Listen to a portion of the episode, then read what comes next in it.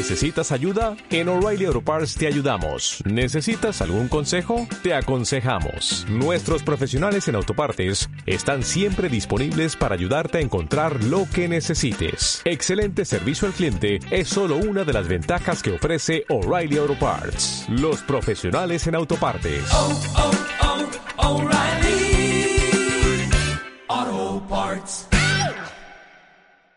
Vamos con la sección friki. Contadnos, chicos, ¿qué nos habéis traído hoy? Buenas, pues nada, eh, lo que ya os estábamos adelantando, vamos a ir alternando un poco lo- los tres, que si no mi voz es muy aburrida. Eh, lo que hoy hemos traído, que ya subiremos alguna fotillo que le hagamos aquí en directo, nos haremos alguna selfie con las, con las naves, es el juego de Star Wars X-Wing, ¿vale? El X-Wing, el juego de miniaturas. Eh, básicamente, para que os hagáis una idea, es un juego, eh, pues como digo, de miniaturas, eh, de escala, no recuerdo cuánto era, uno o la verdad 200, que o- ni no, no recuerdo ahora qué escala es, muy- eh, son pequeñas, pero una cosa eh, ventajosa que trae es que están pintadas, ¿no? Ya vienen pintadas como las Ah, Lo veis. que hablábamos el otro día, que las podías tú pintar o si pues es un poco chapuzas, te vienen pintadas, Claro, estas pero con mucho detalle, ¿no? sí vienen con- eh, teniendo en cuenta los, la- los juegos de miniaturas que vienen pintados, la verdad es que X-Wing es uno de los bastante que bien. Sí, en comparación con otros juegos Poner las bien. instrucciones o la caja de quién lo ha pintado, porque tiene un mérito. Pues no Más de China, más de... Fíjate es que, que nos no, pillas. que son de Gran Bretaña, están pintadas. Nos pillas y mucho, no, no sabría decirte. La verdad es No, una no, pregunta que no me había hecho nunca. me alucinado. centrado en jugar. Me voy a hacer un, un selfie y lo voy a subir a mi Instagram mientras Me parece, me parece correctísimo.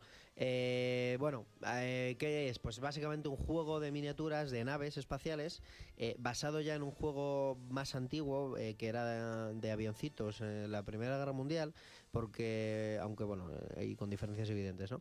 Es básicamente un juego donde tú despliegas en un mapa de 90 por 90 centímetros, eh, eh, digamos con fondo espacial, eh, una serie de naves que también va, tienen su valor en puntos, tienen su perfil, que vienen con unas cartas, eh, etcétera. Eh, entonces, ¿qué, qué cosa curiosa tiene este juego al contrario que otros juegos, ¿Qué- que otros wargames? que ¿Qué, qué otros juegos- diferencia hay? pues la- esencialmente que bueno, mueven, atacan y se defienden como en cualquier wargame. La miniatura eh, tiene su perfil de atributos, como digo, pero una cosa original es la cuestión del movimiento. Como es una, como no son soldaditos, como los del DBA que trajimos hace dos semanas, sino que son naves, eh, se, se las presupone que están moviendo continuamente eh, y el movimiento es esencialmente lo que da, aparte de la suerte, como siempre, eh, con los dados, pero es esencialmente lo que da la victoria. Un buen jugador de X-Wing eh, lo que sabe, lo que va a estar haciendo siempre es saber mover, dónde, dónde mover.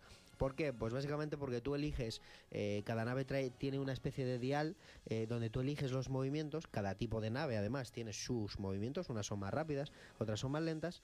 Se elige secretamente, todos los dos contrincantes eligen secretamente el movimiento de cada nave eh, a la vez. Y tú puedes elegir el movimiento que quieras, Sí. ¿vale? Es decir, puedes elegir el, el movimiento tanto de velocidad, Sí. cuánto mueven, como en qué, si mueve recto, mueve hacia un lado, mueve hacia un lado, digamos un giro de 90 grados, de 45, diferentes eh, giros, e incluso movimientos especiales como darse la vuelta, etcétera, ¿vale? Entonces es lo curioso y lo original y además lo rápido que tiene este juego, que eh, yo estoy jugando con Sergio, por ejemplo, eh, eh, yo llevo Rebeldes, de, in- insisto que es un juego de Star Wars, yo llevo Rebeldes y el Imperio, por ejemplo, y tenemos diferentes naves, ¿no? Pues yo elijo mi- en mis diales los movimientos de estas naves, los pongo al lado secretamente y él hace lo mismo. Y luego, según nivel de habilidad de los pilotos, de los pilotos de las naves, se va levantando y van moviendo y luego también disparando, ¿no? Entonces, eh, te encuentras con situaciones curiosas porque representa, en mi opinión, no sé si estaréis de acuerdo, pero representa eh, en la medida de lo posible de, de un juego de miniaturas eh, bastante bien lo que podría ser la realidad de un combate eh, aéreo, porque tú en ningún momento sabes lo que va a hacer el piloto al cual estás disparando, el piloto que tienes enfrente, etcétera. No sé si estáis de acuerdo con esto. Sergio, cuéntanos. Pues yo creo que sí. De hecho, este es uno de los juegos que tenemos que siempre que organizamos actividad de X-Wing, yo creo que es uno de los que más asistentes van. Pues es un juego rápido en el que no hay que pintar, y lo cual es un gran aliciente. Es porque- ponerse y jugar, ¿no? Efectivamente. Exacto. Y, Y es fácil de- entender es- para- Es, muy fácil. Puede que ahora, según nos lo hayamos estado explicando, no hay algunas cosas que, que puedan no entender y tal, pero una vez te has hecho una partidita es, es muy sencillo, es muy sencillo. Y a quién no le gusta coger una navecita de Star Wars y...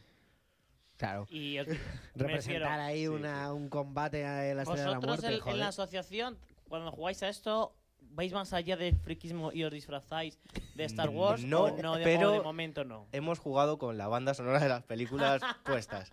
Sí, en general es algo que Hombre, procuramos eh, hacer. Entra muchísimo Sí, más sí. en. No en ambiente. Claro, sobre todo cuando estás echándote varias partidas, ya va acabando todo el mundo y hay alguien que se queda jugando y ahí en el último momento, sin esperarlo, de repente se destruye a todos sus enemigos y resulta que es un rebelde, ¿no? Que está ahí destruyendo a todos los malos del imperio y justo está sonando la banda sonora de Star Wars cuando destruye la Estrella de la Muerte y ya es una locura. Esa situación se dio en el último torneo. Y según van sacando películas, eh, van, ¿existen nuevos juegos o.? Sí, van, van sacando, no sé si cada dos meses o cada mes sacan una ola de miniaturas nuevas y cuando sacan una película nueva pues aprovechan el tirón y sacan naves que salen en la, en la película. Y más o menos, Diego, ¿sabes cuánto puede costar un juego de este tipo?